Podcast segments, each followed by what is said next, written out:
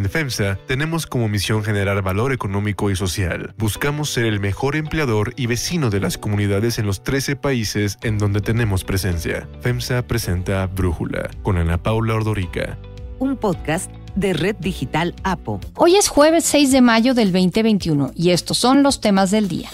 El Comité Independiente de Supervisión de Facebook avaló la decisión de la empresa de mantener el cierre de la cuenta del expresidente de Estados Unidos Donald Trump, alegando que con sus mensajes creó un ambiente en donde había un grave riesgo de violencia. Además tenemos nuestra brújula electoral. Pero antes vamos con el tema de profundidad. El colapso de la línea 12 del metro era según dicen muchos, cuestión de tiempo, y ya ocurrió. En julio del 2008, el gobierno de la Ciudad de México, entonces a cargo de Marcelo Ebrard, inició la construcción de una nueva línea del sistema de transporte colectivo Metro que correría de Tláhuac a Mixcoac. Desde entonces, la historia de la llamada línea dorada más bien ha sido negra y salpicada de incidentes que reventaron el lunes cuando una trave ubicada en Avenida Tláhuac colapsó justo en el momento en que un convoy circulaba con pasajeros a las 10.22 de la noche. La emblemática obra de gobierno de Marcelo Ebrard se inauguró de manera apresurada en octubre del 2012 cuando al jefe de gobierno le quedaban dos meses en el cargo. El día de hoy tenemos el orgullo de entregar esta obra con la tecnología más avanzada del mundo. Con 20 estaciones a lo largo de 24 kilómetros, la obra originalmente se estimó en 9 mil millones de pesos, que al final terminaron siendo 26 mil millones de pesos con Mario Delgado, hoy presidente de Morena, encargado de la parte financiera, ya que era el secretario de Finanzas de Brad. El proyecto original consideraba que la construcción sería subterránea, pero se modificó para construir nueve estaciones elevadas. Se ha dicho que esto fue así por problemas de suelo y para tener la línea lista más rápido. La construcción se adjudicó al consorcio integrado por ICA, Carso y Alstom. Los problemas comenzaron a ser evidentes menos de un año después de la inauguración. Para marzo del 2014, el servicio tuvo que ser suspendido en 11 estaciones, lo que afectó a por lo menos 450 mil usuarios diarios. Esta suspensión originalmente iba a durar seis meses, pero acabó siendo un cierre de más de un año hasta finales del 2015, cuando se reemplazaron 32 kilómetros de vías de tramos defectuosos. El entonces director del metro, Joel Ortega Cuevas, destacó irregularidades. No es posible mantener en estos momentos la operación del tramo elevado de la línea 12 hasta que no se haga una revisión exhaustiva y se hagan las correcciones y el mantenimiento mayor que esto implica. En la Asamblea Legislativa se formó toda una comisión especial investigadora que llamó a cuentas a varios funcionarios públicos y representantes de las empresas involucradas. En su comparecencia del 20 de marzo del 2014, Enrique Orcasitas, exdirector general del proyecto Metro, que fue el responsable de toda la obra civil de la construcción de la línea 12, se deslindó de las fallas. Argumentó en 2012 el consorcio certificador de la línea había dictaminado que se podía poner en marcha el servicio. Señaló más bien a la indebida operación y a la falta de mantenimiento después de su inauguración como el problema. Por su parte, Joel Ortega declaró ante la comisión que las afectaciones en el sistema de vías de la línea 12 eran estructurales y tenían sus orígenes desde la construcción. En junio del 2014, la empresa global de ingeniería y consultoría Sistra presentó un informe sobre la obra civil en el tramo elevado en el que puso de manifiesto daños y problemas. Slobodan Petrovic, director general de Sistra México, admitió que la línea 12 se puso en operación con trenes equivocados, sobre vías equivocadas y con un trazo erróneo. El proyecto Metro, por su parte, explicó que el consorcio constructor entregó la línea con más de 3.000 faltantes en todas las estaciones, que no se terminaron 33 escaleras eléctricas, el sistema de prevención de incendios estaba incompleto, igual que el sistema de ventilación y había trabajos mal ejecutados y vicios ocultos. Para acabar pronto, la bolita se la echaron entre todos. Y luego vino el sismo del 2017 que afectó columnas, y de nuevo se suspendieron diferentes estaciones. Vecinos de la zona y usuarios estuvieron reportando grietas y desniveles tanto en los puentes como en los andenes elevados. En redes sociales se publicaron fotos de una falla estructural en una columna ubicada en el tramo Nopalera Olivos, en donde el gobierno anunció trabajos de apuntalamiento y rehabilitación. En 2018 vecinos bloquearon la calle entre la estación Olivos y Nopalera para exigir que hicieran caso a sus quejas por daños en la infraestructura estructura del metro. Estudios topográficos revelaron que desde el 2015 tres vigas estaban pandeadas y que tras el sismo del 2017 la deformación creció. Era cuestión de tiempo y el colapso se presentó el lunes con un saldo de 25 personas muertas y 79 hospitalizadas después de que en la intersección de Olivos y Tezonco tres traves metálicas y elementos prefabricados se derrumbaron cuando un convoy pasaba a las 22, 22 horas. El ahora canciller Marcelo Ebrard se dijo dispuesto a colaborar en la investigación. Ponerme a entera disposición de la autoridad o las autoridades correspondientes, como siempre lo he hecho. El que actúa con integridad no debe tener temor a nada. Por eso yo, el que nada debe, nada teme. Presidente López Obrador, que durante la noche del accidente se mantuvo en total silencio, sin ni siquiera enviar un mensaje por redes sociales de solidaridad, habló hasta la mañana siguiente en Palacio Nacional sobre el mantenimiento del metro. Tiene presupuesto suficiente, lo autoriza la Asamblea Legislativa de la Ciudad de México. ¿Qué tiene que ver eso con la austeridad? Y pidió no usar la tragedia con motivos políticos y electorales. Como estamos en tiempos de campaña, ayer fueron del Partido Conservador al sitio hasta la misma gente los rechazó. Esas son actitudes muy irresponsables, no es para sacar raja. La jefa de gobierno, Claudia Sheinbaum, dijo que habrá una revisión a fondo de la línea 12 y también criticó a quienes politizan la tragedia. Sería muy mezquino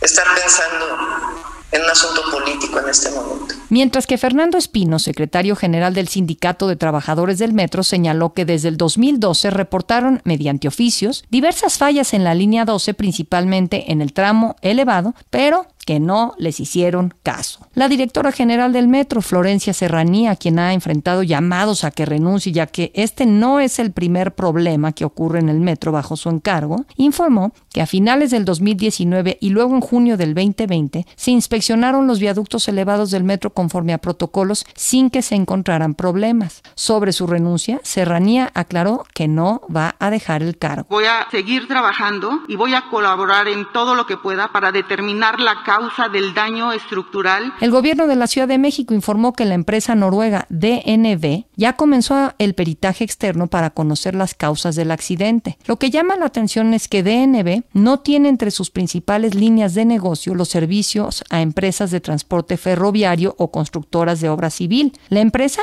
es líder mundial en servicios a compañías marítimas, de energía, petróleo y gas, aseguradoras y salud. En México tiene clientes en el sector de energías renovables y a finales del 2020 BHP le otorgó un contrato para hacer una clasificación, verificación y análisis independiente de un campo petrolífero marítimo ubicado al sur de la frontera con Estados Unidos en el que Pemex tiene 40% de participación. Esto significa que la empresa podría incurrir en un conflicto de interés al ser proveedora del Estado. A la par de esta investigación, habrá otra encabezada por peritos de la Fiscalía de Justicia que ya comenzaron a trabajar en la zona en conjunto con bomberos y seguridad del metro. Se espera que el lunes próximo se presenten los primeros resultados de la revisión integral. El análisis. Para profundizar más en el tema, agradezco a Gerardo Velarde, maestro en planeación y políticas metropolitanas por la UAM y politólogo por la UAP, platicar con nosotros. Gerardo, la gran pregunta que se hace todo el mundo, ¿fue negligencia? ¿Fue un accidente que no podía evitarse? ¿Qué pasó desde tu punto de vista? Yo jamás diría que esto fue un accidente porque esto pudo ser premedido muy seguramente. Desde hace ya varios años, muchísimos especialistas advierten sobre las situaciones críticas con las que opera el sistema de transporte colectivo metro. La falta de mantenimiento especialmente, y no solo en la línea 12, sino en la gran mayoría de las líneas, que lo hemos visto reflejado en los incidentes que han ocurrido en los últimos 14 meses. Colapso de trenes en el cual se le adjudicó la culpa a los conductores y estos mismos referían que fue falta de mantenimiento. La explosión que hubo en, el centro de operaciones provocó un incendio y ahora pues esta tragedia que ocurrió hace apenas un par de días en la que pierden, como bien dices, la vida 25 personas.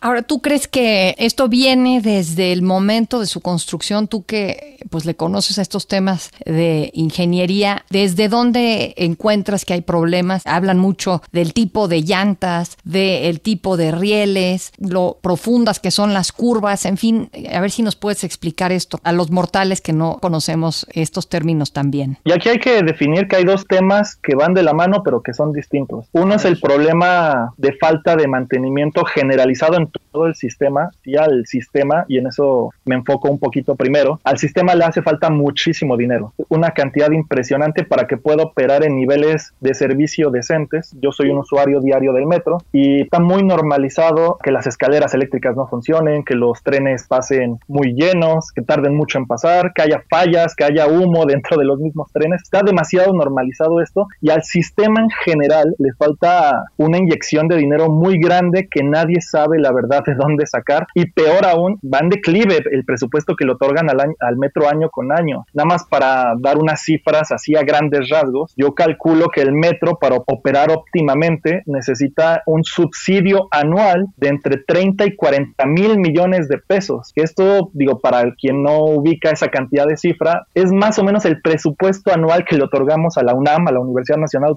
Autónoma de México, más de 40 mil millones de pesos al año y solo le otorgamos en subsidio actualmente 15 mil millones de pesos. Tendríamos que triplicar esa cantidad de dinero y el gran reto es ¿y de dónde sacamos ese dinero? Y el otro tema que está es el de la línea 12, que es otro tema muy específico en cuanto a las fallas de origen y de planeación que sí trae esa línea. Porque lo que entiendo es que, hablando justo de mantenimiento, el monto que se le tiene que inyectar de mantenimiento al año a la línea 12 equivale a lo mismo que a todo el resto del de, eh, sistema de transporte colectivo metro, solo para la línea 12 versus todas las demás líneas. En efecto, el mantenimiento de la línea 12, y probablemente debería ser más alto, equivale al de todas las demás resto de la línea, y esto de nuevo, en mi consideración, si es por problemas de una falta de planeación de origen desde que se creó esta línea, digo, no por nada, al poco tiempo que empezó en operación, la pararon totalmente, y bueno, ahora incluso he escuchado comentarios que corre riesgo que vuelva a operar esta línea debido a estas fallas de origen con la que se creó. Bueno, y lo otro que comentábamos, Gerardo, el tema de las llantas, los rieles, los trenes, que se habla mucho de que no se hicieron las compras adecuadas. ¿Qué nos puedes explicar de esto? Digo, eso está documentado, cómo se ha tenido que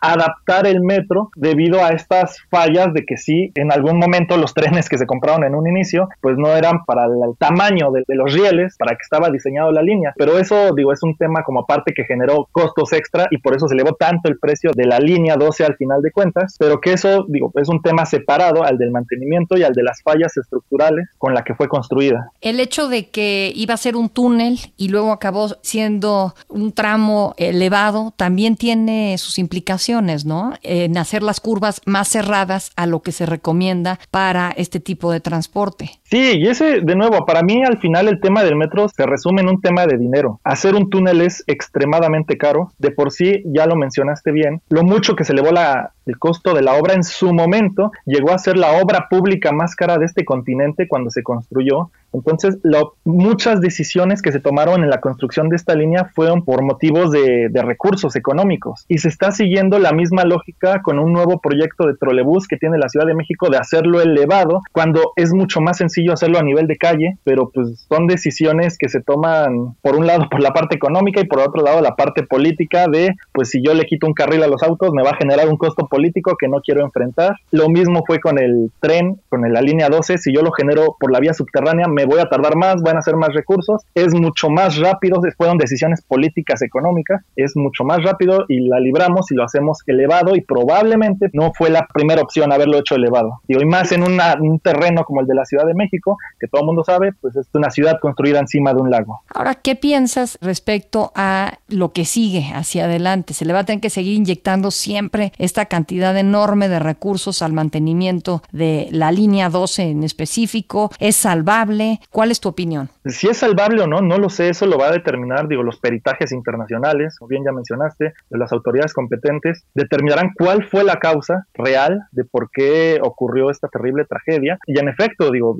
yo creo va a tardar mucho, mucho tiempo si es que regresa operación esa línea. Yo veo un asunto muy político en el aspecto de que iba a meterse en materia de política y todo esto es político a fin de cuentas. Digo, Marcelo Brad, el ex jefe de gobierno, construyó esta línea con todo el costo político que eso lleva de hacer una mega obra y con todos los problemas que eso conlleva y que 10 años después lo siguen persiguiendo. Entonces, ¿y quién se va a aventar? ¿Qué político se va a aventar la bronca de, pues la voy a reabrir o voy a construir una nueva línea con todo este antecedente? Por algo no se invirtió en el sexenio de Mancera, por algo Sheinbaum no tiene ningún plan de extender más líneas de metro, porque el costo político es bastante grande que yo no veo la intención de que alguien se la juegue con esto. Gerardo Velarde, muchísimas gracias por platicar con nosotros. Unifin es un orgulloso impulsor del talento y los empresarios hechos en México. Brindamos asesoría y soluciones financieras para llevar a tu empresa al siguiente nivel. Unifin presentó el análisis. Unifin, poder para tu negocio. Brújula electoral. Blanca Muñoz, candidata de Morena, Partido Verde y del Trabajo a la alcaldía de Puerto Morelos, Quintana Roo, denunció que tiene miedo por su vida después de que tres personas armadas encañonaron a los policías municipales que forman parte de su seguridad por mandato ministerial. Fue a todas luces un acto de intimidación con el propósito de desestabilizar nuestra campaña. La candidata anunció que interpondrá una denuncia ante la Fiscalía Estatal para que no le ocurra lo mismo que a su esposo, Ignacio Sánchez Cordero, asesinado el 24 de febrero, crimen que hasta hoy sigue impune.